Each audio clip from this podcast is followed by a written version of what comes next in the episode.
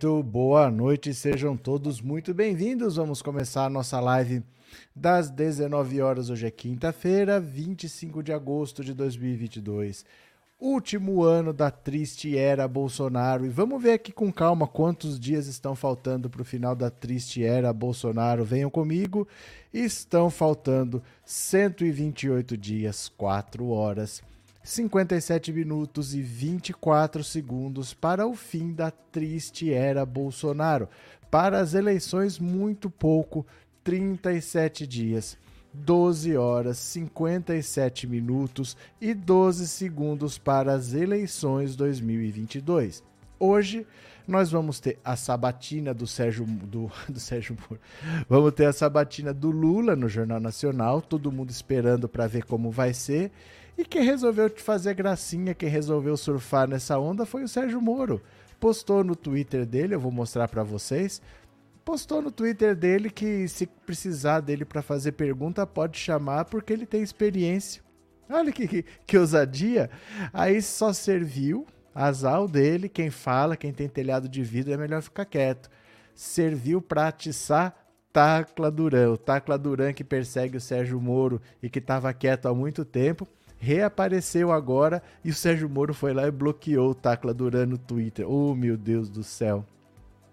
Mas a, a entrevista do, do Lula no Jornal Nacional, a gente não vai poder acompanhar por aqui, então a gente acompanha cada um da sua casa e depois a gente volta para uma segunda live para conversar, para discutir como foi eu gostaria que vocês me dissessem como vocês acham que vai ser. Qual é a sua expectativa? Você acha que eles vão pegar demais no pé do Lula?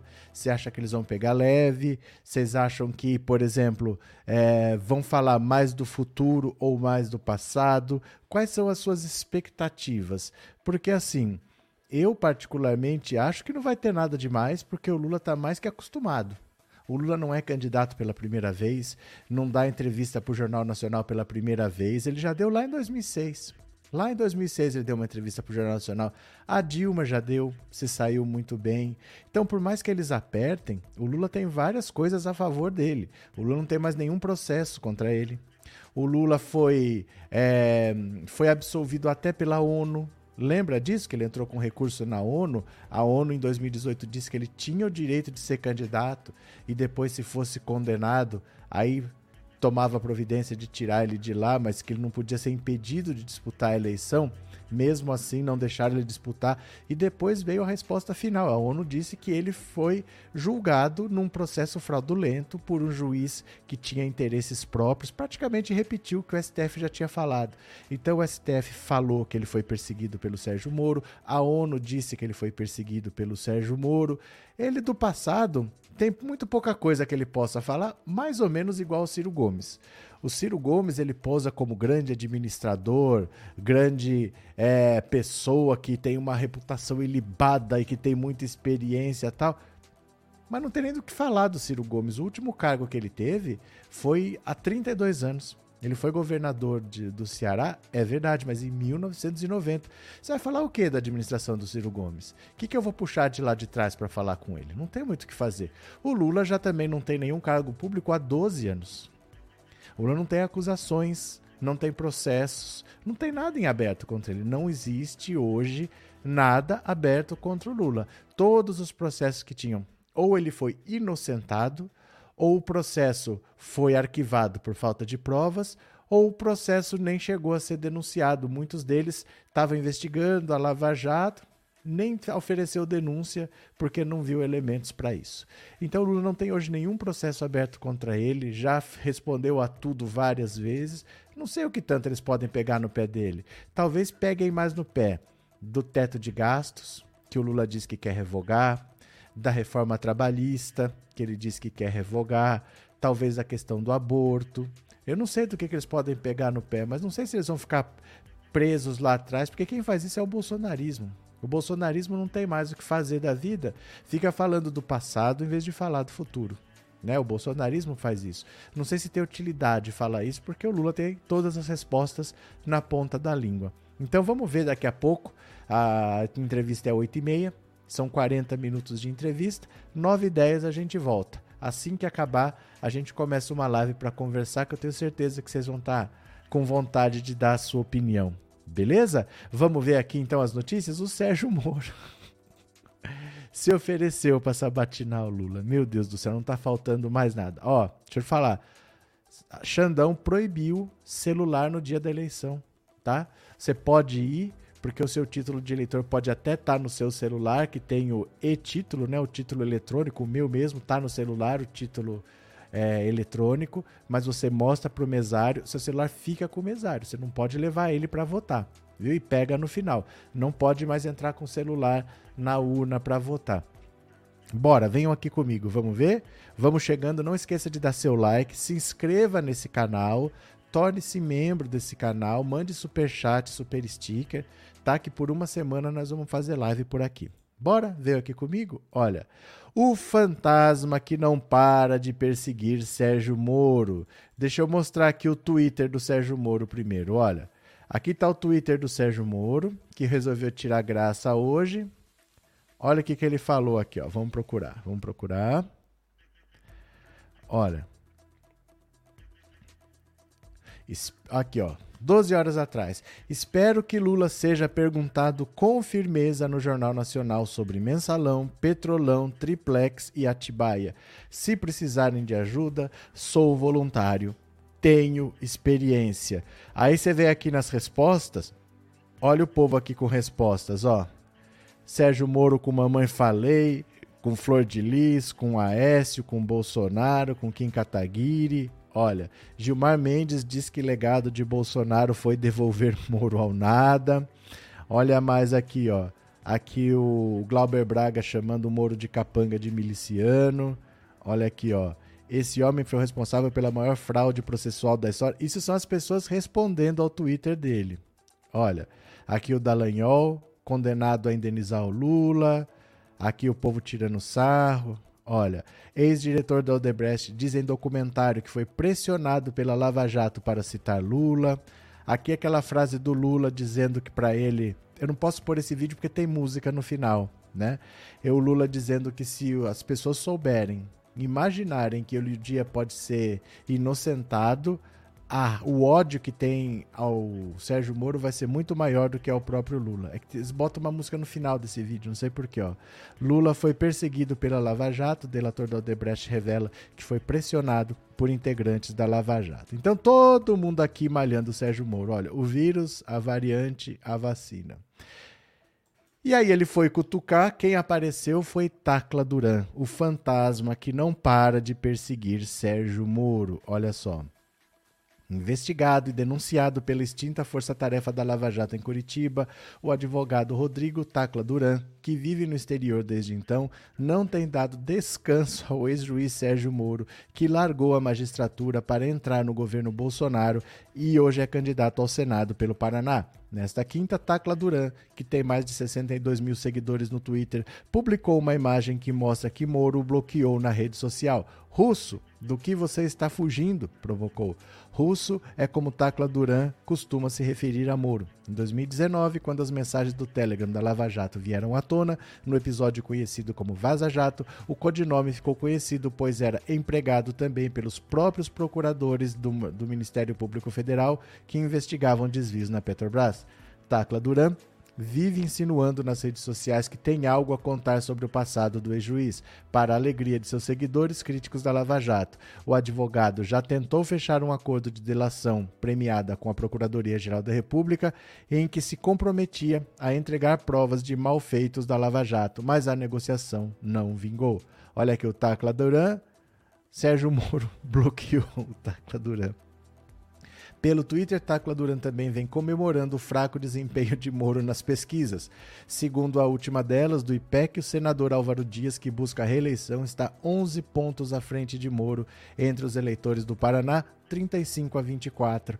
Tacla Duran advogou para Odebrecht, um dos principais alvos da Lava Jato, e foi acusado de lavar dinheiro, o que ele nega. Olha, para senador, não tem segundo turno, né? Então o Sérgio Moro tem quatro semanas para tirar 11 pontos. Ele tem que tirar três pontos por semana. Isso é praticamente impossível. Não dá para você tirar tanta diferença em uma semana porque não tem segundo turno. Anderson, obrigado, viu, pelo super sticker e obrigado por ser membro desse canal aqui também. Muito obrigado, Marinete. Acho boas perguntas do Marreco. Assim o Lula aclara tudo de uma vez. O Lula tem a verdade. Mas não tem perguntas do Marreco. Já foi tudo respondido, não tem processo, não tem nada, não tem, não tem o que clarear. Quem não quer saber, não adianta a verdade. Essas pessoas ignoram os fatos. Não tem o que deixar claro, está tudo claro. É que as pessoas vão continuar falando porque nunca gostaram, não gostam e nunca vão gostar do Lula. Não tem como convencer essas pessoas. Essas que dizem que Lula é ladrão, que Lula roubou, essas não tem como convencer. Elas optaram por não encarar a realidade, porque a mentira é mais convincente para elas. Isso daí não adianta, viu? Guia Martins, obrigado pelo super sticker, viu? Obrigado de coração. Cadê? É, Emanuel, professor, esperei o seu canal o seu canal na notificação ontem, mas não apareceu para mim. Gente, olha, deixa eu explicar uma coisa para vocês. Quem notifica é o YouTube. É ele que notifica, não sou eu. Eu não sei porque que as pessoas falam todo dia assim, ah, não veio notificação para mim, porque eu, eu, rigorosamente eu não posso fazer nada. O que eu posso explicar para você é o seguinte: é, o YouTube não manda para vocês todas as notificações que vocês pedem. Se você tem 100 canais inscritos, ativar o, o sininho da 100, ele não vai te mandar 100 notificações. Ele vai mandar no máximo três. É assim que o YouTube faz, ele manda três notificações. E ele decide quais. É ele que decide. Ele manda o que ele acha que é mais relevante para você. Mas é ele que decide. Não tem nada que eu possa fazer. Não sou eu que ativo as notificações para vocês. Isso é automático o YouTube que faz. Entendeu? Então, se ele não avisou, não tem, infelizmente, nada que eu possa fazer. que foi, Teca?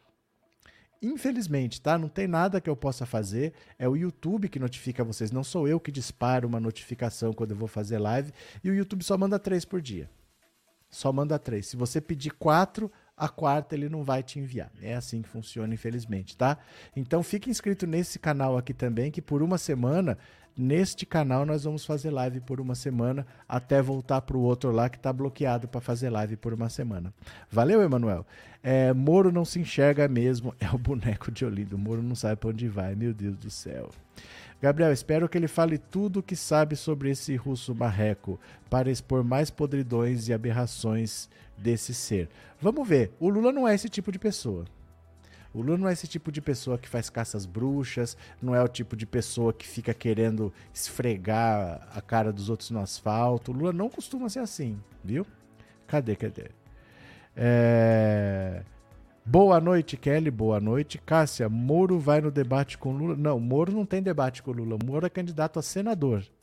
O Bolsonaro, eu estou falando há muito tempo que não vai, porque ele não tem coragem para isso. Mas não tem debate do, do Moro. Ele que está fazendo graça de se, se oferecendo para entrevistar o Lula. Quem entrevista o Lula é o William Bonner e a Renata Vasconcelos, né? Mas não tem debate com o Sérgio Moro porque ele é candidato a senador. Boa noite, comunidade. Cheguei com o dedo no joinha. Valeu, Paulo. É, Orley, sou do Paraná, voto no Álvaro Marreco nunca. Márcia, Bora fazer com o Paulo Cruz, vá chegando e deixe seu like. Pronto. Lula vai se sair bem. Eu não vejo por que não se sairia bem. De verdade, assim.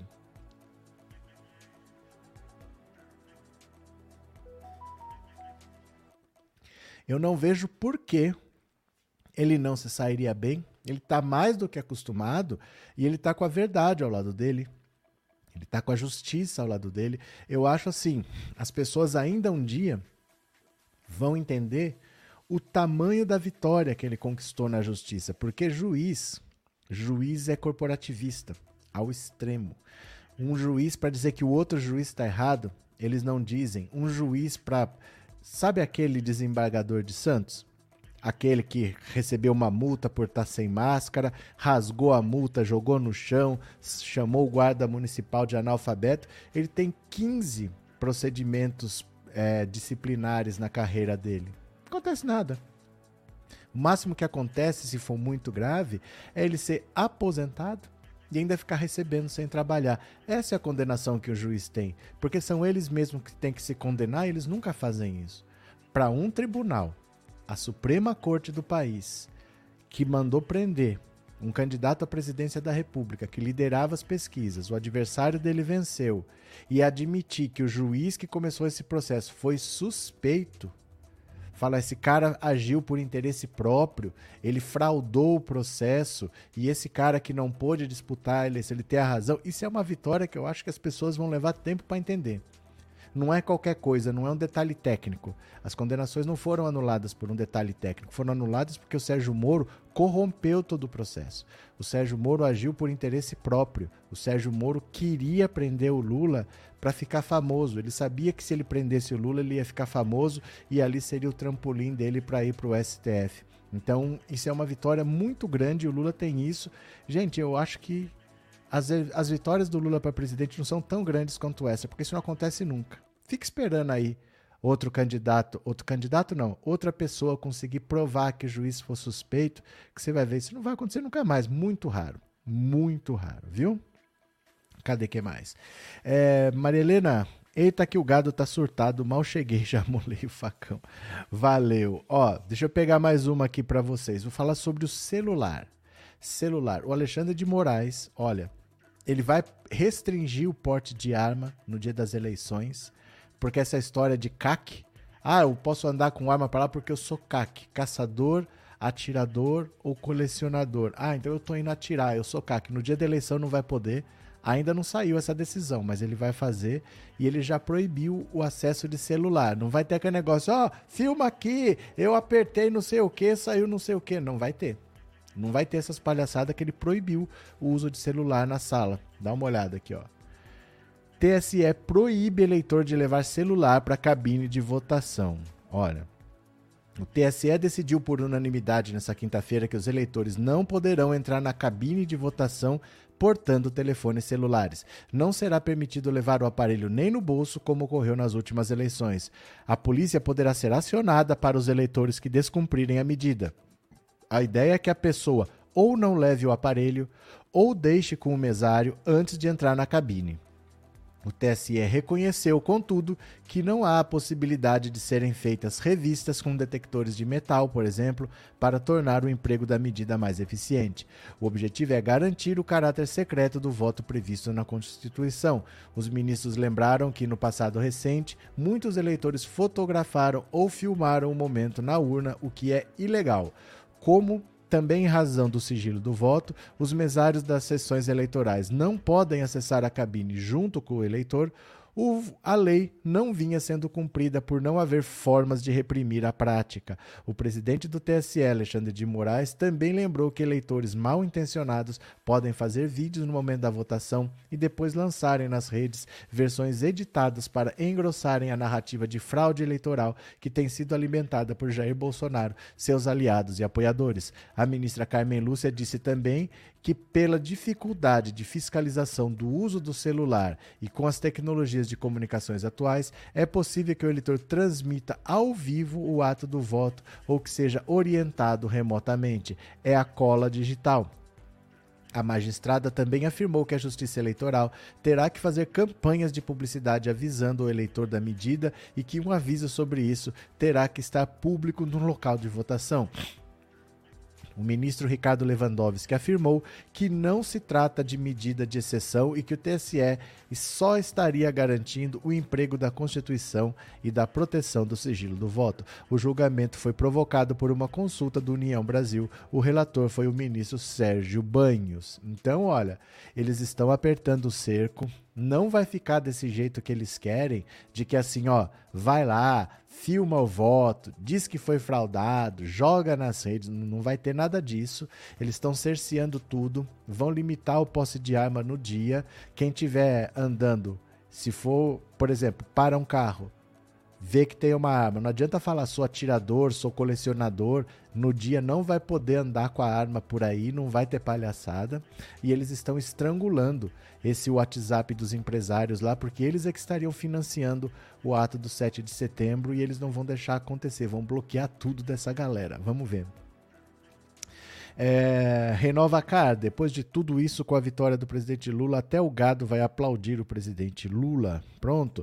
Da Floresta, hoje vou assistir a entrevista do Lula no Jornal Nacional. Enquanto isso, estou assistindo a live do canal Pensando Alto. Abraço da Floresta. Cadê? O que destrói esses obcecados por Lula é seu brilho, sua competência e ter chegado onde chegou, sendo um imigrante nordestino. Os meritocratas se rasgam de raiva. Mas sabe por quê, Neida? Eu fazer você pensar agora. Se eles fossem de fato meritocratas, eles não se rasgariam de raiva, como você disse. Porque o Lula seria o ídolo de quem é meritocrata. O Lula seria o exemplo vivo de que você pode sair de um estado pobre, sem condição, batalhar e chegar até a presidência da República. Mas por que, que eles se rasgam de raiva? Porque eles não são meritocratas. Essa meritocracia é uma mentira. Isso é uma desculpa. Isso é para fazer o pobre acreditar que um dia ele vai ficar rico. Então ele tem que pensar como rico, porque é uma questão de tempo. Né? Não lute para melhorar a vida dos pobres, porque você não vai ser pobre. Você só vai ser pobre se você quiser. Você vai ser rico amanhã. Você vai tropeçar ali e vai ficar rico. Eles fazem as pessoas acreditarem nisso para que elas comecem a pensar como rico e a votar como rico e tomar decisões de rico, quando na verdade a maioria nasce pobre morre pobre ou nasce rico morre rico. Com a grande maioria é assim que funciona, né? A gente conhece um exemplo aqui, olha colar, de quem melhorou de vida, mas de quem enriqueceu realmente a gente nem conhece, né? Cadê mais? Boa noite de Janira a todos os guerreiros e guerreiras. Eles têm que respeitar o maior presidente que o Brasil já teve, Lula no primeiro turno. Abraço! É, eles se rasgam de raiva, é por preconceito mesmo. Sim. Dionísia, tem gado ansioso para ver o Lula na live. É, Rafael Aras, tchutchuca da tchutchuca, ficou com medinho de encarar o Xandão hoje. AD, hoje sou livre. Obrigado pelo superchat de coração, viu? Gente, tornem-se membros desse canal aqui, viu? Ajuda esse canal a crescer, porque não tem motivo para esse canal só ter 8 mil inscritos. Se é a mesma coisa, é meu também. O outro tem 350 mil quase. Por que, que aqui só tem 8? Então se inscreva nesse canal. Torne-se membro desse canal. Vamos ajudar o YouTube a se divulgar. Não sei por que, que as pessoas não se, não se inscrevem. Agora fica lá no WhatsApp, no Instagram. Cadê a live? Não tô achando. Eu mando o link todo dia. Porque eu faço o resumo do dia neste canal aqui. Eu mando o link toda a live. Por que, que as pessoas não se inscrevem? Né? é de graça. Se inscrever é de graça. Por que, que as pessoas não se inscrevem? Raquel, obrigado pelo super sticker e obrigado por ser membro, viu? Muito obrigado. Valeu, de coração. Borba, soube ontem à noite pela professora maravilhosa Daniela que você estava fazendo lives aqui. É, não tem como avisar por lá. Então, se você não descobrir sozinho, vai ter que aparecer para você, né? É difícil difícil mesmo, mas vamos ficar aqui por uma semana, até provavelmente terça que vem. Valeu? Tamara, por meu voto é nulo, vamos ver até o fim dos debates. Não sei o que você espera ver nos debates, Tamara. O que você espera ver nos debates que você já não sabe? Você não sabe quem é o Bolsonaro? Você não sabe quem é o Lula? Você não sabe quem é Ciro? O que você está esperando dos debates? O que você acha que vai acontecer? Não vai acontecer nada. Debate nem deveria mais estar acontecendo. Isso aí é uma fórmula do passado. É uma fórmula hoje que a gente tem acesso a eles. A gente não precisa esperar o debate para saber o que eles pensam. Você está esperando o que você quer. Porque as informações para você decidir estão aí. Você sabe quem é o Lula, você sabe quem é o Bolsonaro, você sabe como o país está. E um dos dois vai ser eleito. Não tem uma terceira possibilidade. É um desses dois. Então, ou você quer a continuidade desse governo, ou você quer mudança. Não tem possibilidade além dessas duas. Só isso. Você não vai ver nada de diferente nos debates, não vai mudar seu posicionamento em nada. É, professor Elias, obrigado pelo super sticker, viu? Obrigado de coração, obrigado pelo apoio. Bora, bora, bora. Cadê? Juscelândio, vamos 13 é Lula presidente. Pronto. Deixa eu pegar mais uma aqui para vocês. Olha, a estratégia de Lula para superar Bolsonaro no JN. Vamos ver aqui comigo, ó. Venham, bora. A estratégia de Lula para superar Bolsonaro no JN. Tchan, tchan, tchan, tchan, tchan, tchan. Pronto para a final de campeonato. É assim que aliados de Lula classificam seu estado de espírito para a entrevista que ele consegue nesta noite ao Jornal Nacional. O momento é descrito por coordenadores da campanha como o espaço mais importante que o petista terá na corrida eleitoral, devido ao alcance que o programa tem entre o eleitorado. Para aproveitar essa visibilidade, a estratégia é focar na economia e seguir um tom pacificador, mostrando que não tem mágoas nem quer qualquer tipo de vingança. Integrantes do partido que participam da preparação de Lula para o JN afirmaram que o ex-presidente vai insistir na agenda negativa do governo Bolsonaro, como o aumento da fome, desemprego e inflação. A ideia de Lula é se colocar como opção capaz de reverter esse cenário e recuperar o Brasil. Questionado se o petista pretende usar o JN para fazer algum aceno aos evangélicos, onde tem encontrado dificuldades de crescer, Integrantes da campanha falaram que o plano é não fazer recortes, ao menos que seja provocado. Apesar de buscar o tom de pacificação, Lula também se preparou para rebater temas controversos, inclusive aqueles envolvendo as acusações que pesaram sobre ele na Operação Lava Jato. O treinamento sobre esse assunto ficou a cargo dos advogados Cristiano Zanin e Valesca Martins. Já os demais temas foram trabalhados com o petista pela coordenador do programa de governo, Aloísio Mercadante, além dos membros da coordenação política da campanha, como a presidente do PT, Gleisi Hoffmann.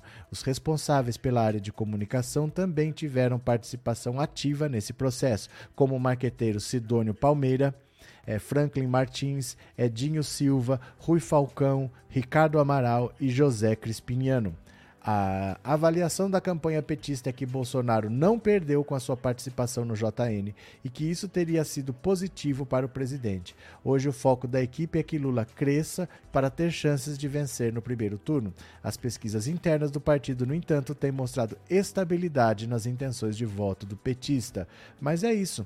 A intenção de votos em Lula está estável. Não tem espaço muito para crescer. Bolsonaro também já atingiu um limite. Porque você vê simulações de segundo turno, tem pesquisa que dá Bolsonaro no primeiro turno com 36 e no segundo turno dá o Bolsonaro com 39. Então, nem se não tiver mais nenhum candidato, o Bolsonaro consegue crescer. Ele está praticamente já no limite. Ele tem aqueles radicaizinhos que o apoiam e fora dali ele não consegue crescer para lugar nenhum. O, o cenário está muito desenhado já. O cenário está muito desenhado, tem pouco espaço para reviravolta. Esse crescimento pequeno que ele teve é normal. É normal ter uma melhora na avaliação do governo para um país que está saindo de uma pandemia que castigou, porque ele mesmo transformou a situação ruim.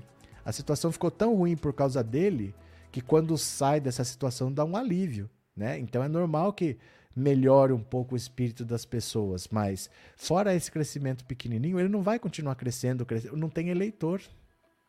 De onde ele vai buscar voto? Porque tem o eleitor de direita e o eleitor de esquerda. De quem ele vai tirar voto? O Sérgio Moro já desistiu, o Dória já desistiu, o Eduardo Leite nem chegou a ser candidato. Não tem, ele não tem mais onde buscar voto. O Lula ainda tem o, o Ciro Gomes para buscar os votos num eventual segundo turno. Mas isso deve acontecer já no primeiro turno com o voto útil. Então, o Bolsonaro também estabiliza daqui para frente. Ele não vai ficar crescendo, crescendo, crescendo. Não tem, não tem eleitor para isso. Para ele crescer hoje, o Bolsonaro precisa roubar eleitor do Lula. Ele tem que transformar o eleitor petista em eleitor bolsonarista em 30 dias. Muito difícil, né? Cadê? É... Meire, quero ver a cara de sem graça e arrogante do Bonner. Ah, é que assim, William Bonner já está se aposentando. É uma pessoa experiente também, tem 30 anos de televisão. O Lula é outro candidato experiente. Eu acho que você não vai ver nada demais. Eu acho que as expectativas todas são exageradas. Eu acho que a gente vai ver uma entrevista comum, acho que não vai ter nada demais. Vão perguntar, o Lula vai responder, o Lula está acostumado, eles também estão acostumados. Eles podem fazer a pergunta que quiser, que não é a primeira vez que fazem para o Lula. Acho que não vai ter nada demais, de verdade, assim, viu? Militando por Deus. Por oito anos só teve 0,46 centavos no preço do combustível. Lula foi eleito em 2003 até 2011 com 46 centavos de aumento na gasolina. Pronto. Cadê que mais? É... Cláudio Fernando, Bonner e Renata vão querer apertar o cerco para cima do Lula, mas Lula é um estadista que sabe argumentar. Nem acho, Cláudio. Nem acho. Nem acho que eles vão querer apertar o cerco. Por quê? Por que eles vão querer apertar o cerco? Qual, qual é a lógica? Sabe por quê? O cenário muda. O cenário muda. Não pense hoje. Pense o que seria um segundo mandato do Bolsonaro. Ele tem que tirar uma diferença gigantesca. Tem que vencer o Lula. Tem que praticamente humilhar o PT em um mês. Tem que se tornar um super presidente que conseguiu o apoio de mais da metade da população. Será que isso interessa para alguém como a Rede Globo, que o Bolsonaro elegeu como inimigo? Todo, todo líder autoritário piora no segundo mandato, ele fica mais autoritário ainda. Se ele hoje ele só fala que vai fechar a Globo e ele não tem capacidade para isso, no segundo mandato ele faz. Como a ditadura militar que fechou a TV Tupi, fechou. Porque hoje ele não tem poder para isso, mas você tem que imaginar o que seria uma vitória do Bolsonaro. O que, que teria que acontecer? Como ele chegaria no segundo mandato? Ninguém quer isso. Não é porque quis lá atrás que quer um segundo mandato. Porque estão vendo o que, que é dar esse poder praticamente ilimitado para um cara como o Bolsonaro. Não tem sentido isso. É o inimigo. O Bolsonaro elegeu a Globo como inimigo. Ele tem capacidade para isso? Hoje não. Mas num segundo mandato, ele vai indicar mais dois ministros para o STF, já vai ter quatro. Pode acontecer alguma coisa que tenha que indicar mais algum. Por exemplo, reduzir a idade de aposentadoria. Se ele baixar de 75 para 70, aposentam mais três. Aí ele tem que indicar mais três para quem já indicou quatro, ele tem sete. Você entende? Ninguém tá brincando com isso porque Bolsonaro tem seus inimigos. A imprensa, a Rede Globo. Então ninguém tá falando assim, ah, não, vou, vou apoiar o Bolsonaro. Eles estão tentando rebolar para o Bolsonaro não ter um segundo mandato, porque todo líder autoritário, se tem um segundo mandato, ele radicaliza. Todo líder autoritário é assim, né? Cadê? É, Zuleika, quem quer votar nulo ou branco deveria ficar quieto. Dionísio, até a Globo sabe que Lula ganha no primeiro turno. É porque o cenário está posto já. O cenário está posto. Não tem de onde crescer. Os votos já têm dono. Os votos do Ciro Gomes, ou eles viram voto útil no primeiro turno, ou eles se transferem para o Lula no segundo turno. E acabou, é a única coisa que pode acontecer. Fora isso, não tem mais mudança. Nada mais vai acontecer, né? Cadê que mais? É, faltando likes para igualar, não se esqueça de deixar o seu like. Obrigado, Inês, obrigado por ser membro. Dá um cliquezinho aí, meu povo, dá um cliquezinho. Deixa eu ler mais uma aqui, ó. Eu não tô falando para vocês desde o ano passado que essa, entre, essa eleição poderia nem ter debates? Porque o Bolsonaro não vai porque é um covarde. Se ele não vai, Será que o Lula vai para debater com, com, com quem? Com a Vera Lúcia do PSTU, para debater com o Leonardo Pericles da Unidade Popular? Por que, que ele vai? Mas agora, ó, tá se confirmando. É mais provável que Bolsonaro não vá ao debate, mas não há nada definido, saiba o porquê. Olha, não há martelo batido quanto à ida de Jair Bolsonaro ao debate da Band neste domingo. É certo que é mais provável que ele não vá, mas a definição de fato só acontecerá mais à frente. Neste momento existe todo um planejamento feito para que, se assim for decidido, o presidente possa comparecer, incluindo a reserva do avião que levaria de Brasília para São Paulo no domingo. Vários fatores vão determinar a decisão final. A atuação de Lula na sabatina do Jornal Nacional desta quinta-feira é um deles. Os resultados dos trackings eleitorais que a campanha está recebendo é outro. A própria definição em relação à ida, à ida de Lula é um terceiro fator. Se o petista não for, não há chance de Bolsonaro ir. Olha, é, o Lula está dizendo que vai. O Lula confirmou que vai. Ele pode ir a um debate para dizer que ele foi, que ele não tem medo como o Bolsonaro, o Bolsonaro foge. Não vai ter nada demais. Porque, gente, não esperem nada da TV aberta mais. Não vai ter nada demais nessa entrevista e não vai ter nada demais no debate. TV aberta cada vez menos oferece alguma coisa. É só um programa para dar audiência, é só isso que eles fazem. Né? Então o Lula vai, o Bolsonaro não vai porque não tem coragem. Ele sabe que ele tem perguntas que ele não pode responder e vão perguntar.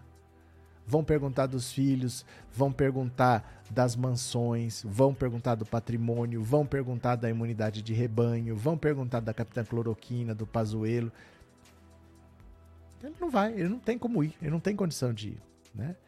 É, cadê? Santa Otone. Sou do Paraná e não voto nem em Álvaro nem em Moro. Vou votar no Márcio França porque foi coerente com sua decisão.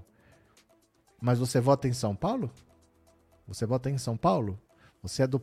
Você vota onde? Eu não entendi agora. Sou do Paraná e não voto nem em Álvaro nem em Sérgio Moro. Vou votar no Márcio França porque sou coerente em sua decisão. Mas você vota em São Paulo? Tá? Só para saber. É, não adiantou nada o coração de Dom Pedro fazer turismo. Lula vai ganhar no primeiro turno. Vocês sabem de quem foi a ideia de trazer esse coração para cá? Tem uma pessoa que é culpada por isso. É, sei não. Do jeito que o Ciro está usando essa tática de ódio contra Lula, tenho a impressão de que seus eleitores estarão mais para Bozo que para Lula. Não, isso não é questão de achar, tem pesquisa. Isso tem pesquisa. 80% dos eleitores do Lula, do, do Ciro, votam no Lula no segundo turno, 20% votam no Bolsonaro. Isso é pesquisa. Isso não é, não é achismo, tem pesquisa. Você pergunta qual é a segunda opção. Quando você pergunta em quem você vota, fulano. E segunda opção, é, os eleitores do, do Ciro Gomes, 80% é Lula, 20% é Bolsonaro, viu? Cadê? Uh, cadê? Eu gostaria de ver um debate com o Bolsonaro, ia ser divertido. Você vai ficar querendo. Já não teve na outra eleição, já não vai ter nessa. Gente, não tem como. Coloque-se no lugar do Bolsonaro. Como é que ele explica o Queiroz? Como é que ele explica o Adriano da Nóbrega? Como é que ele explica essas coisas todas? As trocas de comando da Polícia Federal, a investigação contra os filhos, os sigilos do cartão corporativo, os padres, padres não, né? Pastores picaretas pedindo propina em barra de ouro, o áudio dizendo que ele avisou o Milton Ribeiro de que ia ter busca e apreensão na casa dele. Como é que faz? Como é que ele explica essas coisas, né? Boa noite, Solange. Lula deveria dizer ao povo que não vai fechar igrejas porque espalharam essas mentiras nas redes. Já dei like, estou seguindo no Instagram. Beleza, Solange. O Lula vai falar o que perguntarem. O Lula não vai fazer comício. Ele vai responder o que perguntarem. É capaz que perguntem, mas de novo, assim, é, é muito difícil você querer competir com o pastor que martela na sua cabeça. Se tem um pastor martelando, é muito difícil você competir. Ele pode falar o que ele quiser. Sabe, ó, de novo, aqui está a verdade. Aqui estão os fatos. O bolsonarista vive em qualquer lugar, menos aqui. Ele escolheu viver onde não existem os fatos. É muito difícil você achar que tem o que se faça contra isso, porque ele optou, ele optou por não estar ali. Ele não liga para a verdade. Você pode falar, todo mundo sabe, o Lula já foi presidente. O Lula não fechou a igreja em lugar nenhum. Mas adianta falar? Não esperem muita coisa, não. Vamos, vamos lá na boa. Rosa Faria, boa noite. Eu recebo notificações de dois canais, entro rapidinho. É, ontem não mandei mensagem porque estava sem saldo no cartão. Hoje paguei e não tenho roupa para ver o Lula no JN. Mas vamos ver. Mas nós vamos ver porque é importante, né? Obrigado, Rosa. Obrigado pela participação. Obrigado pelo super chat. Obrigado por estar sempre aí. Obrigado, viu?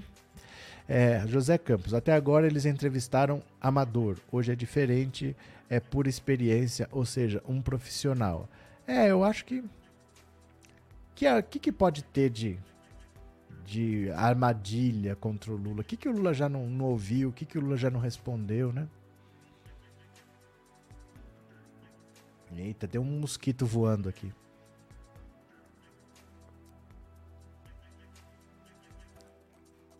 Que, que tanto eles podem perguntar, né?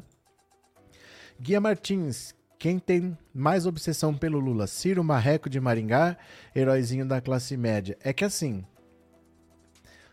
o Ciro ele tem rancor, ele tem um ressentimento, porque em 2010 o Lula não podia ser candidato à reeleição, que ele já tinha tido dois mandatos, e ele escolheu um ministro. Mas foi a Dilma, não foi ele. Então ele se achava o ministro mais preparado, ele achava que ele ia receber essa chance, mas foi a Dilma. Em 2018, a mesma coisa, ele escolheu um outro ministro, que foi o Haddad, ministro da Educação, e não ele. Então ele tem esse rancorzinho. Agora, o Sérgio Moro, ele sempre soube que ele era. Gente, um juiz de primeira instância é o que tem na sua cidade. Toda cidade tem um juiz de primeira instância. É isso que o Sérgio Moro era. Era um juiz de uma cidade. Em Curitiba tem vários. Ele é só o juiz da 13 terceira vara. Ele era um juiz comum. Ele sabia que se ele prendesse o Lula, ele ia virar uma celebridade, uma estrela, ao ponto de cogitar ser presidente da República. Então ele precisa surfar na onda do Lula, porque ele não era ninguém. Ele não era ninguém. Ele só está disputando um cargo de senador por causa da Lava Jato, por ter feito o que ele fez. Então ele sempre vai surfar na onda do Lula, porque ele não é ninguém. Ele só existe, a gente só sabe que o Sérgio Moro existe porque ele surfou na onda do Lula. Senão, ah, mas o caso Banestado, ninguém lembra. Ninguém vai votar no juiz do caso Banestado para presidência da República. É por causa do Lula. Se ele é relevante, é por causa do Lula. O Dallagnol é outro. O Dallagnol era um caso, um cara que estava pedindo o ingresso do Beach Park para dar palestra. Vocês lembram disso? Tava lá em mensagem da Vaza Jato que ele estava cobrando um valor para dar uma palestra e pediu dois ingressos para o Beach Park em Fortaleza. É esse nível de, de coisa pequena que eles são. Então eles precisam surfar na onda do Lula, né? Eles precisam surfar. Cadê que mais? Vamos ler mais uma aqui, ó. Cadê essa daqui? Bora, mais uma. Lula e Bolsonaro pretendem participar de debates de UOL, Band, Cultura e Folha. Por que, que eles estão falando isso? Porque é o UOL. Porque é o UOL. O UOL não vai falar que o Bolsonaro já confirmou que não vai. Né? Ele está organizando, ele está falando que o Bolsonaro vai. Lógico, mas é o UOL que está falando isso, né? Olha. O ex-presidente Lula decidiu que vai participar do debate de domingo organizado pelo UOL, Band, Cultura e Folha, segundo a coordenação de sua campanha. Após dizer que iria à campanha de Lula, deu um passo atrás e divulgou nota em que dizia que ainda não foi confirmada a participação do petista. Depois da divulgação do comunicado, porém, fontes do comando petista confirmaram que o ex-presidente está decidido a comparecer, mas acrescentam que a posição de comando da campanha é de que ele irá ao debate se Bolsonaro for. A assessoria do presidente Jair Bolsonaro informou a organização do, do evento que o candidato também pretende participar. Fontes do Planalto informam que Bolsonaro quer participar e a maioria de seus assessores defende sua presença no debate. O debate reunirá os candidatos no estúdio são Felipe Dávila, Soraya Tronic, Simone Tebet, Bolsonaro, Lula e Ciro Gomes. Bom, Bolsonaro não vai, gente. O UOL está fazendo propaganda do próprio evento que eles estão organizando, mas o Bolsonaro não vai. É claro que não vai, né? Trindade, vamos nos preparar para a boiada que deve vir aqui depois do debate. Pois é, né? Cadê que mais? Boa noite, Maria Auxiliadora e a todos do canal. Estamos juntos, somos todos Lula forever. Com certeza venceremos no primeiro turno. Deus é fiel. Amém. Pronto, cadê que mais? Uh, cadê aqui? Boa noite, Trindade. Boa noite, Dida. Cadê? É, Laércio, com certeza num debate tem uma pergunta todos vão querer fazer, mas o Bozo não pode responder se ele vai aceitar o resultado das eleições. É porque ele tem muita coisa constrangedora que ele não pode explicar. Ele não pode explicar quem era o Queiroz. Por que, que o Queiroz depositava cheque para Michele? O que, que aconteceu no dia que mataram a Marielle? Porque quem matou a Marielle foi o vizinho dele. E aquele porteiro que disse que é, o motorista chegou dizendo que ia para casa 58 falar com o seu Jair. O seu Jair autorizou a entrada, mas ele foi para casa do Rony Lesse. De lá eles saíram para matar a Marielle. Esse porteiro sumiu. O Sérgio Moro chamou esse porteiro na Polícia Federal para interrogar. Esse porteiro nunca deu uma entrevista, nunca apareceu, ficou por isso mesmo. Eles pegaram lá o sistema de gravação da, da portaria. Ele disse que era para proteger, para ninguém mexer. Então, assim, tem muita coisa para responder que ele não pode responder. Ele não vai responder nunca isso daí. São verdades inconvenientes, né? Bastante inconvenientes. Cadê? É, Dionísia, de onde você é aqui no Rio Grande do Norte? Pronto. Cadê quem mais? Inês, hoje lulei no Twitter do Bozo, acho que fui bloqueado. Você está demais, Inês. Você está demais. Deixa eu pegar mais um aqui, ó. Já que vocês estão falando do coração de São Pedro, são Pedro, ó, coração de São Pedro, coração de Dom Pedro. Olha só. De quem foi a ideia de trazer o coração de Dom Pedro I para o Brasil? Eu não sei se vocês sabem, mas o corpo de Dom Pedro fica no Brasil, né? Ele fica no Museu do Ipiranga, em São Paulo. E o coração que está em Portugal. A chegada do coração de Dom Pedro I para as comemorações do bicentenário da independência do Brasil tem agitado o país. O órgão foi recebido com honraria por autoridades e ficará exposto a partir de quinta-feira para a visitação do público no Palácio do Planalto, em Brasília. Mas afinal, quem é o responsável por essa ideia mórbida? Bom, Segundo afirma a médica oncologista e imunologista Nise Yamaguchi, conhecida por sua opa, conhecida por sua controversa participação na CPI da Covid e por defender o uso de cloroquina como tratamento para a doença, sem apresentar qualquer comprovação científica, foi ela a responsável por isso. Em entrevista ao jornal O Globo na semana passada, ela afirmou que sugeriu ao próprio presidente Jair Bolsonaro que o órgão viesse ao país para as homenagens. A atitude é vista pela oposição como uma manobra política de Bolsonaro às vésperas da eleição. Eu dei o primeiro passo para tornar isto possível, inspirada pelo advogado Dr. Raul Canal, advogado especialista em direito médico, que mencionou que Dom Pedro I tinha criado os dragões da independência e que tinha essa história do coração estar no Porto, em Portugal, e o corpo aqui no Brasil, no Museu do Ipiranga. Diz ela que a partir disso, Luiz Felipe de Orleans e Bragança, tetraneto de Dom Pedro I, teria ido ao Porto começar as negociações. Depois foi a vez de o Ministério das Relações Exteriores cuidar do assunto. Apontada como conselheira do presidente e participante de um gabinete paralelo no Ministério da Saúde para orientá-lo na condução da pandemia, a médica esteve envolvida em várias polêmicas. Em uma entrevista à TV Brasil, em julho de 2020, ela comparou o medo da pandemia ao dos judeus durante o Holocausto, que resultou no seu afastamento do hospital israelita Albert Einstein, em São Paulo. O medo é prejudicial para tudo. Em primeiro lugar, te paralisa, te deixa massa de manobra. Qualquer pessoa você pega, você acha, tem alguns poucos militares nazistas conseguiram controlar aquela massa de rebanho de judeus famintos se não submetessem diariamente a humilhações, humilhações e humilhações, tirando deles todas as iniciativas? Declarou. Vídeos em que ela defende o tratamento contra a Covid sem eficácia comprovada também foram retirados do YouTube por ferir as normas da plataforma. O ex-ministro Mandetta e o diretor da Anvisa, Antônio Barra Torres, disseram em seu depoimento na CPI da Covid no Senado que Nisi Yamaguchi pretendia mudar a bula da cloroquina para que houvesse nela a indicação de tratamento para a Covid. A mudança seria feita por meio de um decreto assinado pelo presidente Bolsonaro e teria sido discutida em reunião no Palácio do Planalto com a presença de Barra Torres e Mandetta. O presidente da Anvisa afirmou que foi contra a ideia. Mandetta confirmou a mesma versão de Barra Torres sobre a reunião. Na condição de convidada a prestar esclarecimentos à CPI, Nisi Yamaguchi negou que tivesse intenção de mudar a a bula da cloroquina. Eu não acho que eles, Mandetta e Barra Torres, tenham mentido. Eu acho que eles tenham se equivocado.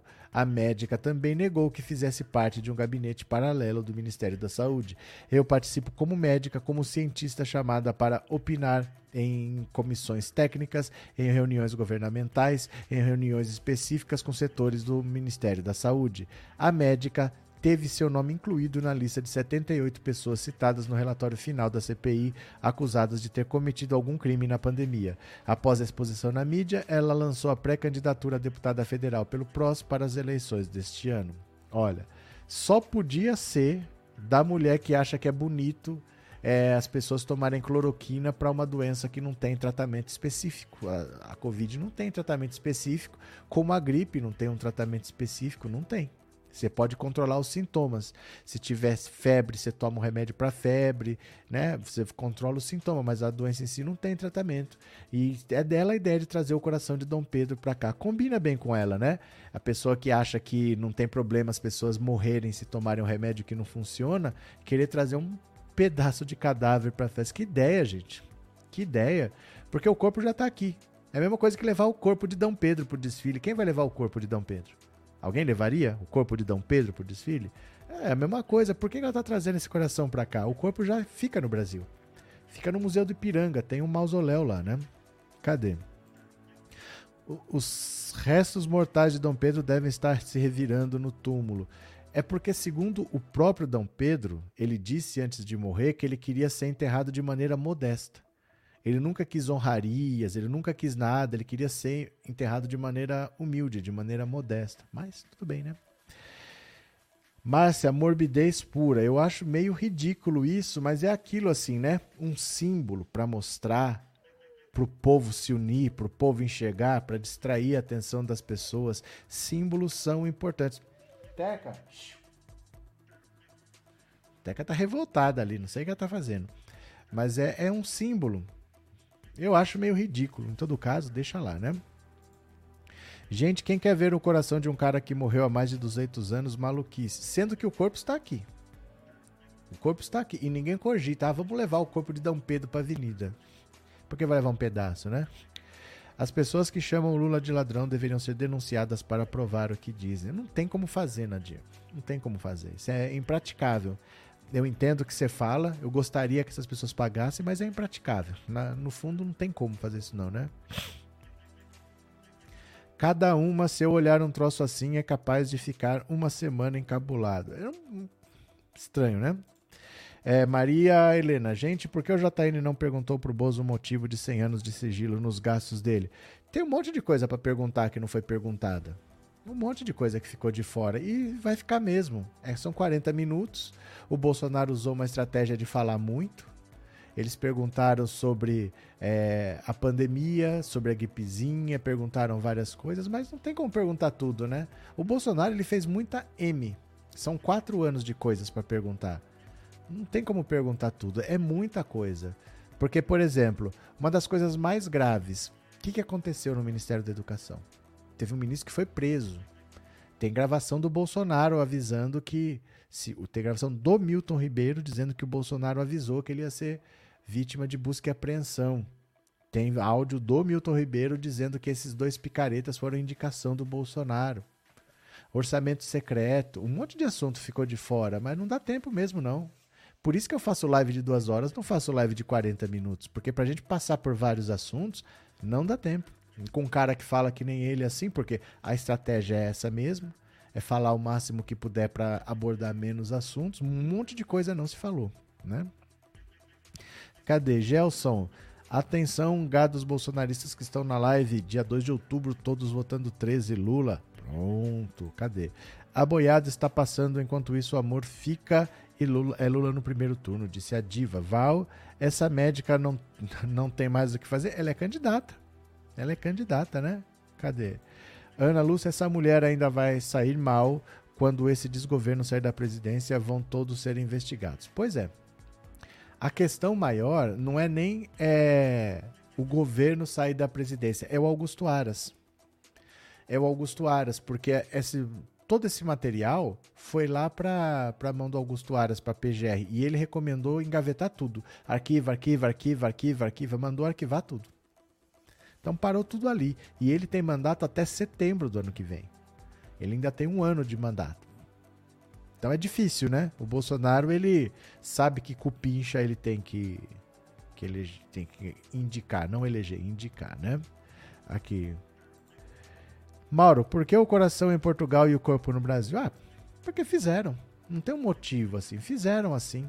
Quiseram, não sei. Mas não tem nada demais, é só uma morbidez. Não é porque tem uma lei que obriga, não. Alguém decidiu isso e fizeram. Olá, professor Arivaldo. O pessoal da live que será mais tarde está pedindo que você mande o link dessa. Pode ser? Posso, mas é, é aqui. É aqui. Se a pessoa tiver inscrita no canal, é só vir no canal. Eu mando no final da live, mas é só vir aqui no canal. Eu mando. Eu vou mandar no final, mas é aqui. Você está nesse canal, é aqui mesmo, tá? É, tudo que não presta hoje quer ser político. É porque assim, é, para eles, eles vão gastar dinheiro do partido, não vão gastar dinheiro do próprio bolso. E se der certo, eles têm quatro anos não de salário. A questão não é salário, é acesso a verbas, poder, decisão, né? Você está lá fazendo lei. De repente você pode fazer uma lei que pode beneficiar um setor que te interessa, né? Então a chance de você influir nos destinos do país é muito grande e se der deu, se não der não deu. Mas você não perde nada, porque você não está gastando dinheiro do próprio bolso. Então se der deu, se não der não deu. Eles vão tudo tentar alguma coisa lá. Cadê? Cadê? É, likes, likes, likes, gente boa. Kelly, Sávio. Na real, ninguém sabe nem se vai estar vivo daqui a dois minutos. Sim, mas por que sabe você disse isso? Isso é verdade. Cadê? É, Vladimir, é, boa noite. Estou acompanhando a live já aguardando a próxima após o JN. Isso, vai ser aqui nesse canal mesmo. Você está inscrito nesse canal? Daqui a pouco eu mando o link, mas é só vir no canal que você vai achar, tá? Uh, para não perder o título de descobridor do Brasil. Como assim, Cida? O que foi? É verdade que o Lula é ladrão? Não. Essa era a dúvida? Tá respondido. Ai, meu Deus, que gente tonta. Ah, eles acham que isso daí vai constranger alguém. Agora, deixa eu contar uma do Marcos Pontes para vocês, porque é incrível isso, ó. O Marcos Pontes é candidato ao Senado por São Paulo, é o candidato do Bolsonaro. O problema é o seguinte: vocês lembram do Major Olímpio? O Major Olímpio foi eleito senador na, em 2018 por São Paulo, com mais de 10 milhões de votos. Naquela onda do bolsonarismo, ele se elegeu. E o Marcos Pontes era segundo senador, segundo suplente do Major Olímpio. O primeiro é o Alexandre Giordano, o segundo era o Marcos Pontes. Só que o Marcos Pontes foi ser ministro, mas ele é segundo suplente de senador. Aí o que, que ele está fazendo agora? Ele está sendo candidato ao Senado. O problema dele ser candidato ao Senado é que se ele ganhar, quem está no lugar do capitão, do Major Olímpio, é o Alexandre Giordano. Não tem suplente. Não tem suplente, porque tinha dois, um assumiu com o falecimento do Major Olímpio, o Alexandre Giordano, e o segundo vai ser senador. Então não tem suplente. Se acontecer alguma coisa com esse Alexandre Giordano, por exemplo, se ele for chamado para ser ministro, se ele depois quiser ser prefeito de, de uma cidade, ou se ele vier a morrer também, que ninguém sabe, São Paulo vai ficar quatro anos com um, um senador a menos. Porque um suplente já está no cargo e o outro resolveu ser candidato ao Senado. Olha, eu vou te contar, essa gente não para para pensar na responsabilidade das atitudes que toma. Ó, entenda por que a possível eleição de Marcos Pontes pode deixar São Paulo sem um senador. Olha só. A entrada do ex-ministro de Ciência e Tecnologia, o ministro Onalta Marcos Pontes, na disputa pelo Senado em São Paulo, gerou uma situação inédita. Eleito segundo suplente do Major Olímpio em 2018, o hoje candidato bolsonarista foi para a primeira suplência após a morte do senador no ano passado em decorrência da Covid.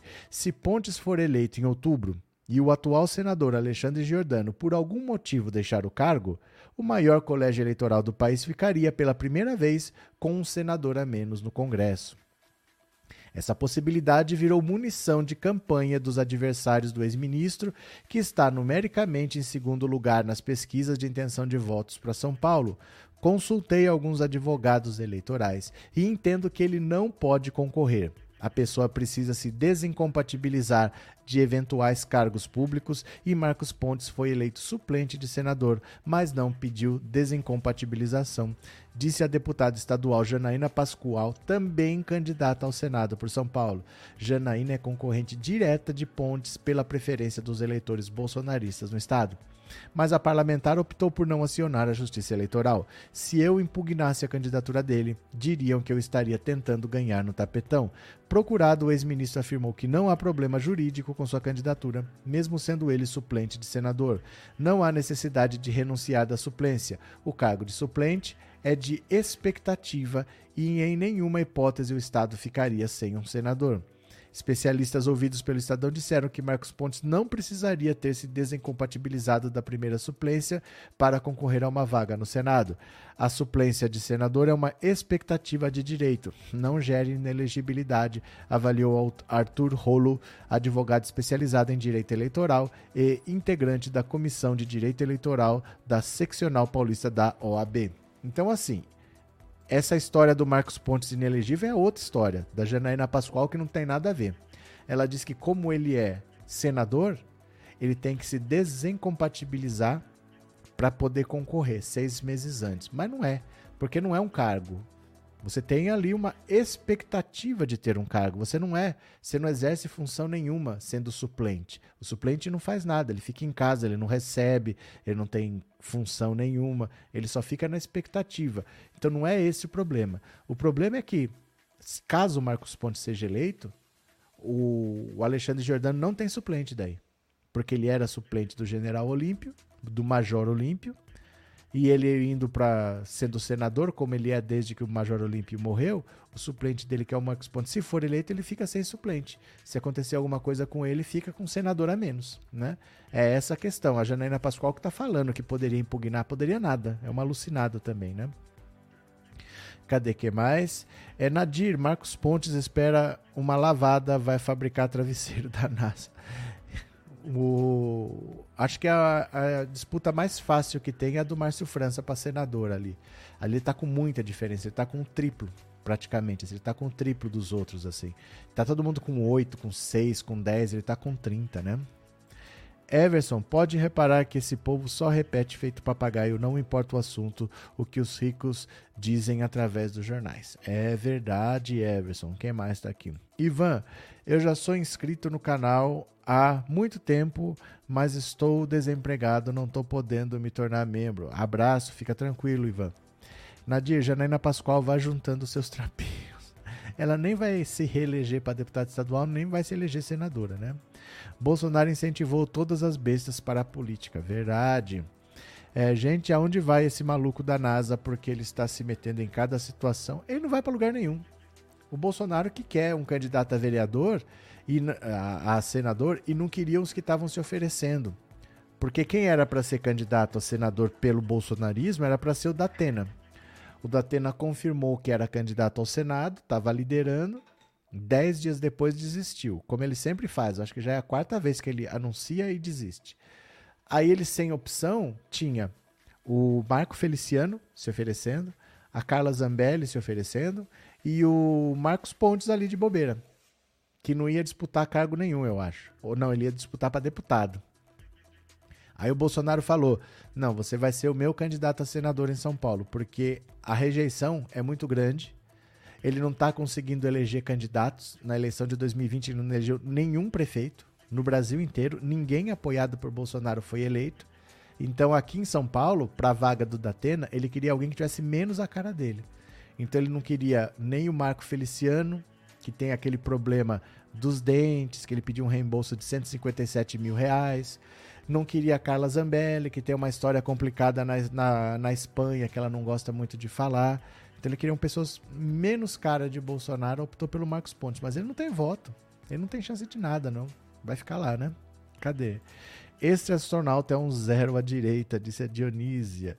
É, como estão os preparativos para o panelaço contra Lula daqui a pouco no Jornal Nacional? Não tenho a menor ideia.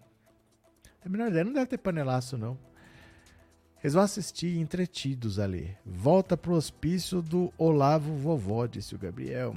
Eneida, o gado chegou em bando. Até na live de, do mito eles vêm aqui. Imagina hoje. Acho que eles se sentem acolhidos nas lives progressistas carentinhos de realidade. Olha, mais uma aqui para vocês, viu? Luciano Hang tá bloqueado de tudo agora. Facebook, Twitter, Instagram, tá bloqueado de tudo. Eu acho é pouco. Dá uma olhada aqui. Hang é bloqueado no Facebook, no Twitter, no YouTube, no TikTok. O velho da van tem TikTok, gente. Será que ele faz dancinha? Até o velho da van tem um TikTok, vocês não têm, hein? Olha só. Olha o velho da van bloqueado.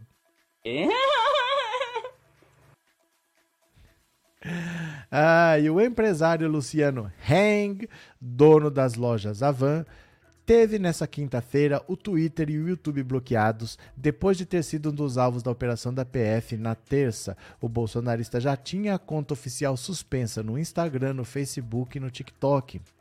Os bloqueios nas redes sociais, também em contas bancárias, foram ordenados pelo ministro Alexandre de Moraes, que autorizou a operação da terça-feira contra empresários bolsonaristas a pedido da PF. Os oito alvos participavam de um grupo de WhatsApp em que foi defendido um golpe de Estado caso Lula vença a eleição.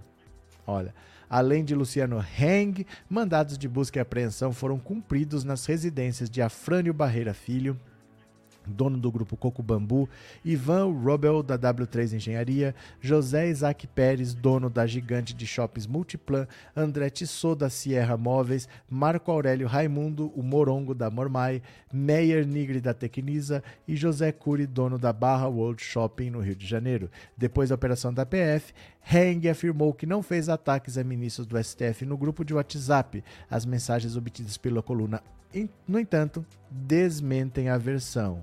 Olha, é, pronto.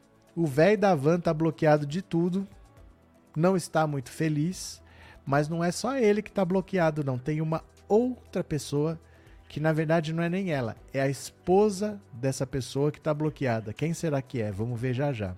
Tem outra pessoa que teve tudo bloqueado, mas é na verdade a esposa de uma pessoa. Quem será que é?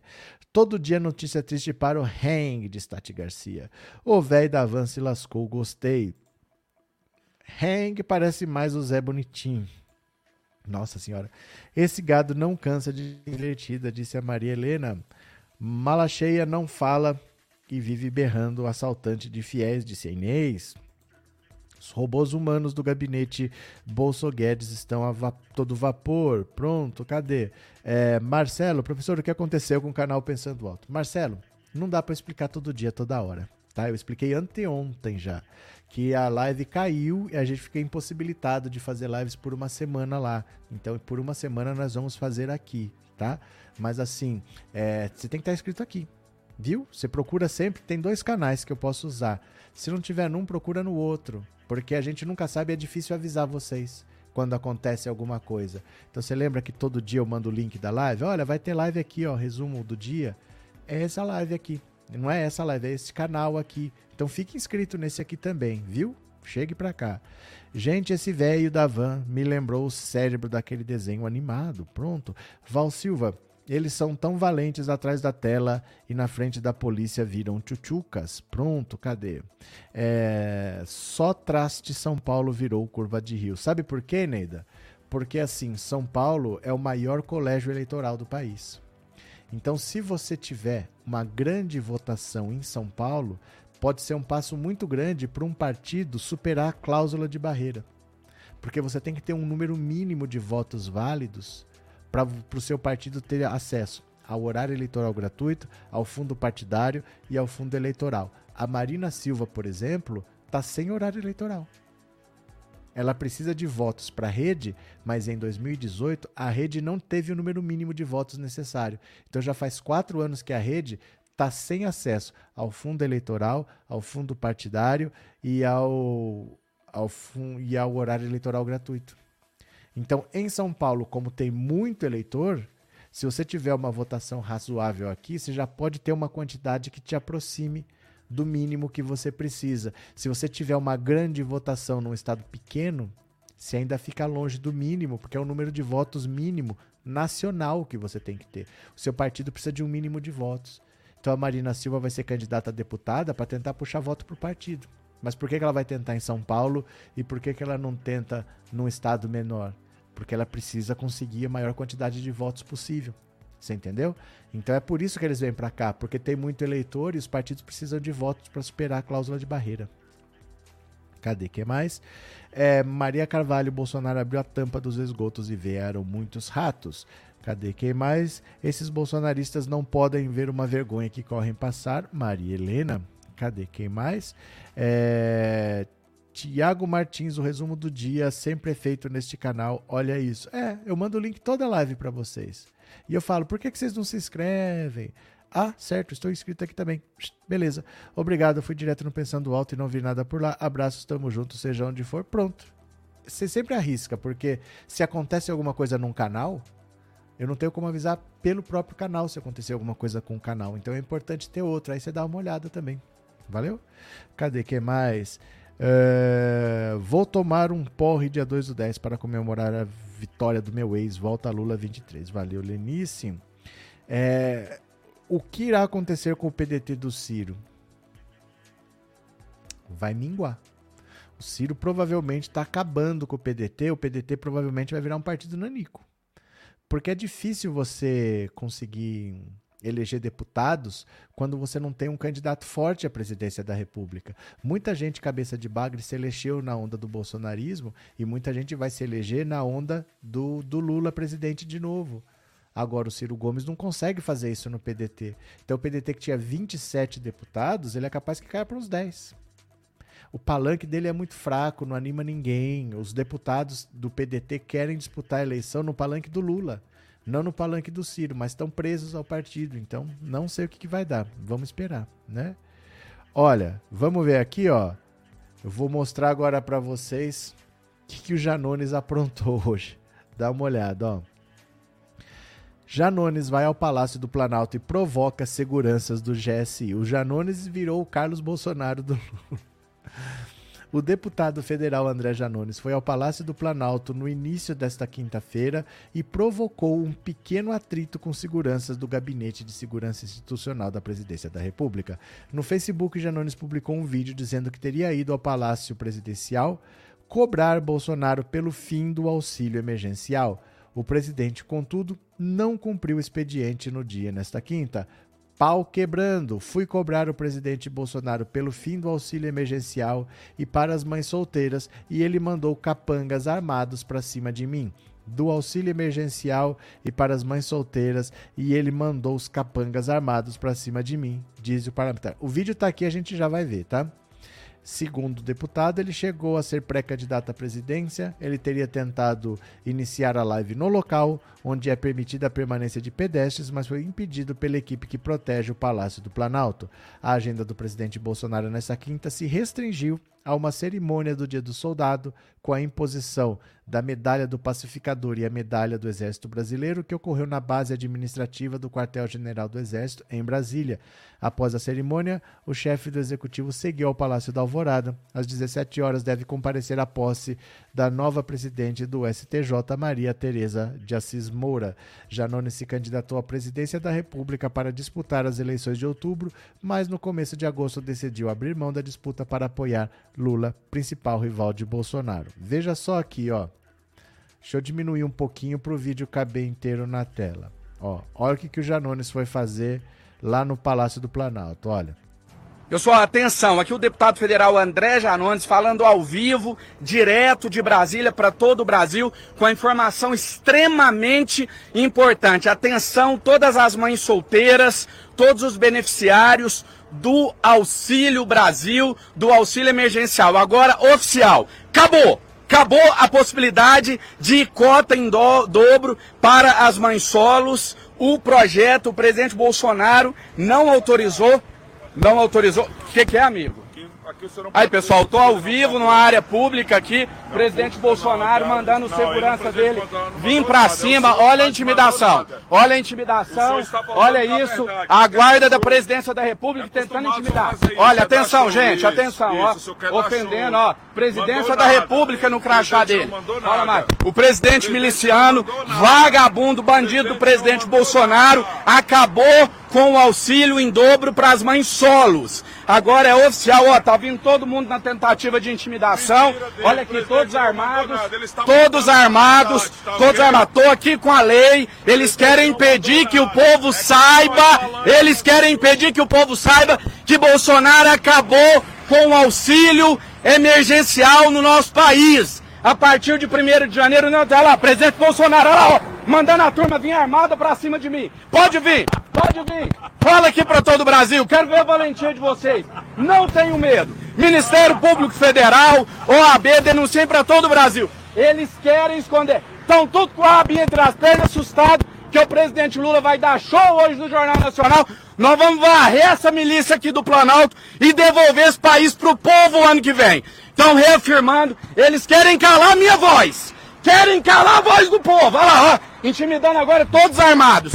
Tentativa aqui nesse momento, atenção Ministério Público Federal, tentativa de calar a voz do povo. Eles não querem que eu contem que Bolsonaro acabou com o auxílio emergencial. E tá aqui a lei, tô falando com autoridade, como deputado federal, Bolsonaro acabou com auxílio em dobro para as mães solos. Não teremos auxílio em dobro. Compartilha esse vídeo aqui, ó. Eles estão vindo para cima aqui. Compartilha esse vídeo aí, me ajuda a denunciar. Ó. O... Eu não sei por que, que tá cortado assim. Não sei se foi ele que filmou torto. Não era eu que tava cortando a cara dele, não. Foi filmado desse jeito.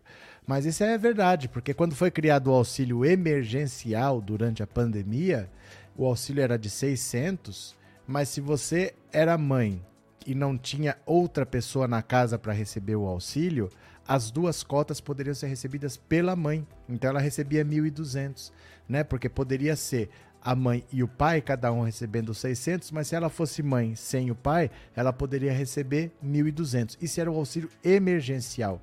O Auxílio Brasil não tem isso. O Auxílio Brasil dá 600 e acabou.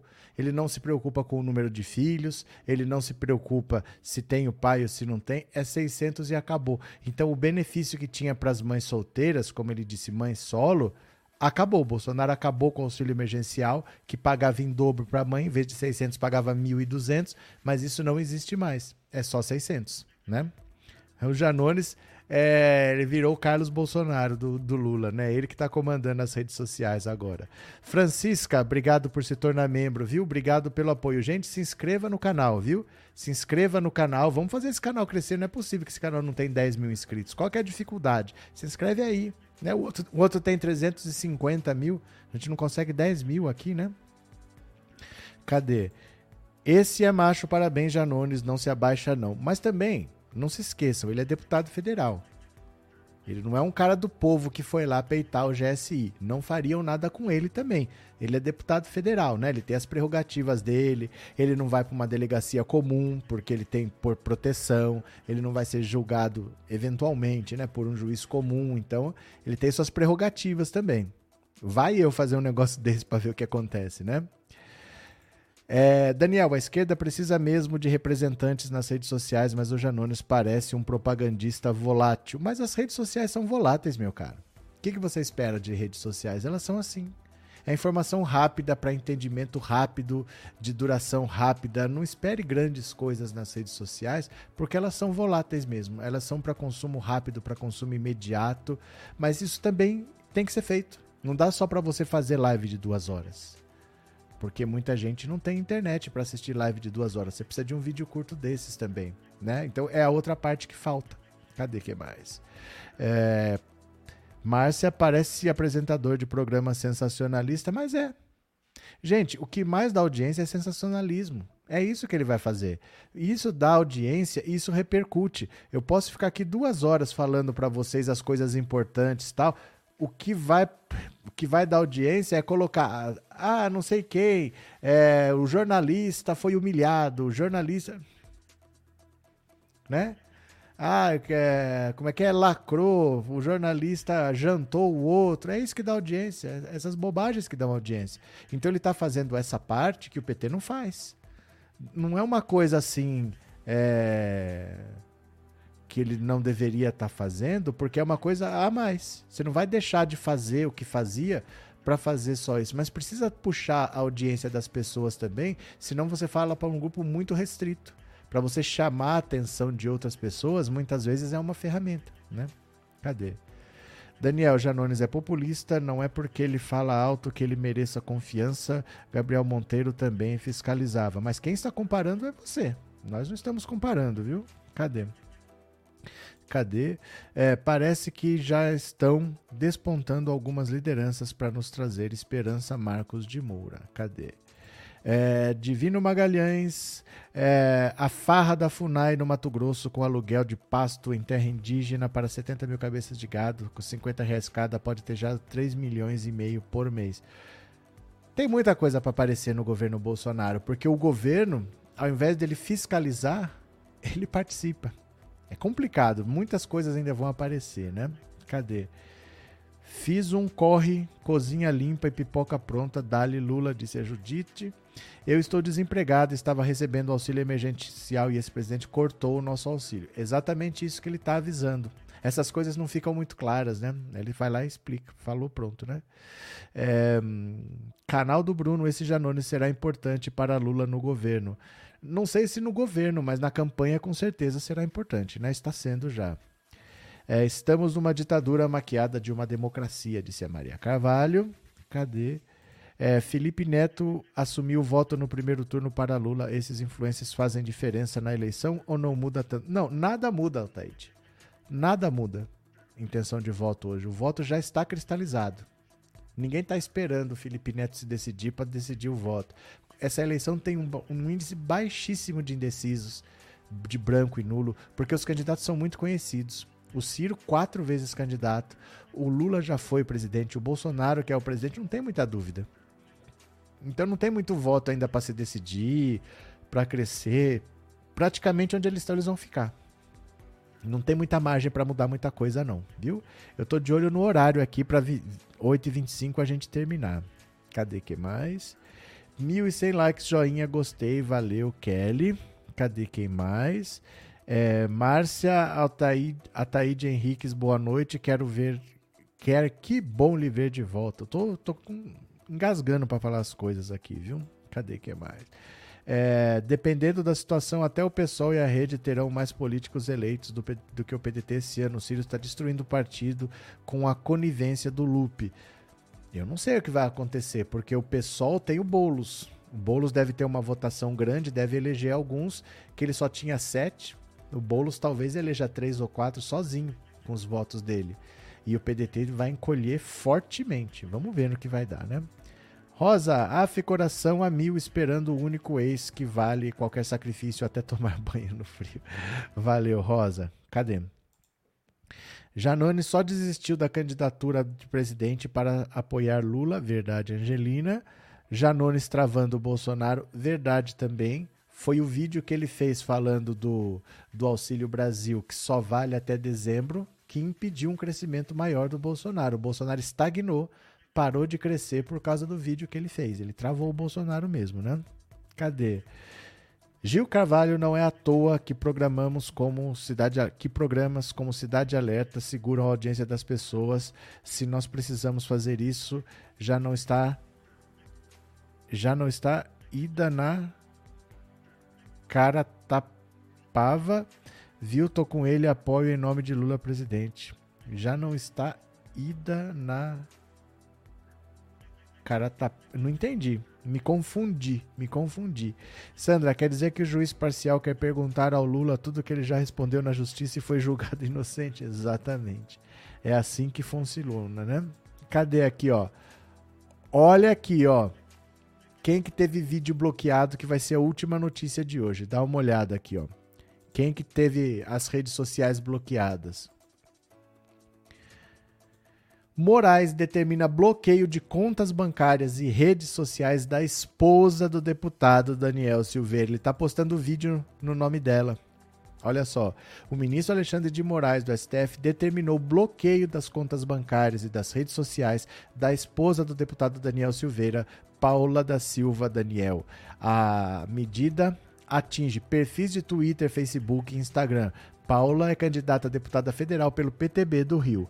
Para Moraes, Silveira está usando a esposa para burlar as medidas cautelares impostas a ele pela corte. Além de o deputado transferir dinheiro para ela, recentemente Paula publicou um vídeo de Silveira fazendo ataques ao ministro. Os perfis criados nas redes sociais se revelam como artifício utilizado pelo réu Daniel Lúcio da Silveira para reproduzir o conteúdo que já foi objeto de bloqueio nesses autos, burlando decisão judicial. Assim, a utilização de redes sociais de sua esposa, criados com a intenção de se esquivar dos bloqueios determinados, deve ser restringida. Moraes determinou que Paola seja proibida de abrir novas contas em redes sociais sob pagamento de multa de 15 mil reais. O magistrado quer que ela seja ouvida pela Polícia Federal em cinco dias.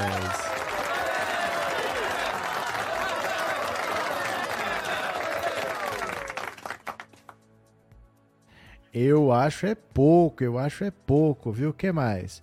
É, Felipe Neto acaba de declarar voto em Lula, estamos sabendo, obrigado, Thaisi. Só falta a esposa de um certo gengiva também ser. Chegaremos lá. Rosane vai voltar sim para comentários sobre a entrevista aqui neste canal. Isso, deixa eu mandar o link para vocês que vocês pediram. Deixa eu mandar o link aqui para vocês, mas é só vir aqui no canal que você vai achar. O link vai ser esse daqui, ó. O link da live depois da entrevista às 9h10. Porque a entrevista é às. A entrevista. Deixa eu ver se é isso mesmo. É esse aqui, né? isso. A entrevista é hum, às 8h30, 40 minutos, acaba então às 9h10. Então tá aqui o link, tá? Então tá aqui o link, a gente volta é, 9 e 10, tá certo? Agora são 8 e 25, então eu vou parar por aqui e nós vamos voltar daqui a pouquinho. Vocês respiram aí dois, três minutos, tomem uma água. 9 e 10 acabou a entrevista, venham direto para esse link aqui que a gente volta. Tá? E nós vamos conversar, você vai dar sua opinião, você vai dizer o que, que você achou, se você achou que pegou pesado, se vocês acharam que aliviaram, se era o que você esperava, se você está animado, se você está decepcionado, tá bom? Vai ser nesse link aí. Fechou? Então vou encerrar por aqui para a gente ver a entrevista. Bora lá e daqui a pouquinho nós voltamos. Pode ser, meu povo? Pode ser? Então bora. Daqui a pouco, 9 10, 40 minutos, estamos de volta. Valeu, meu povo. Obrigado.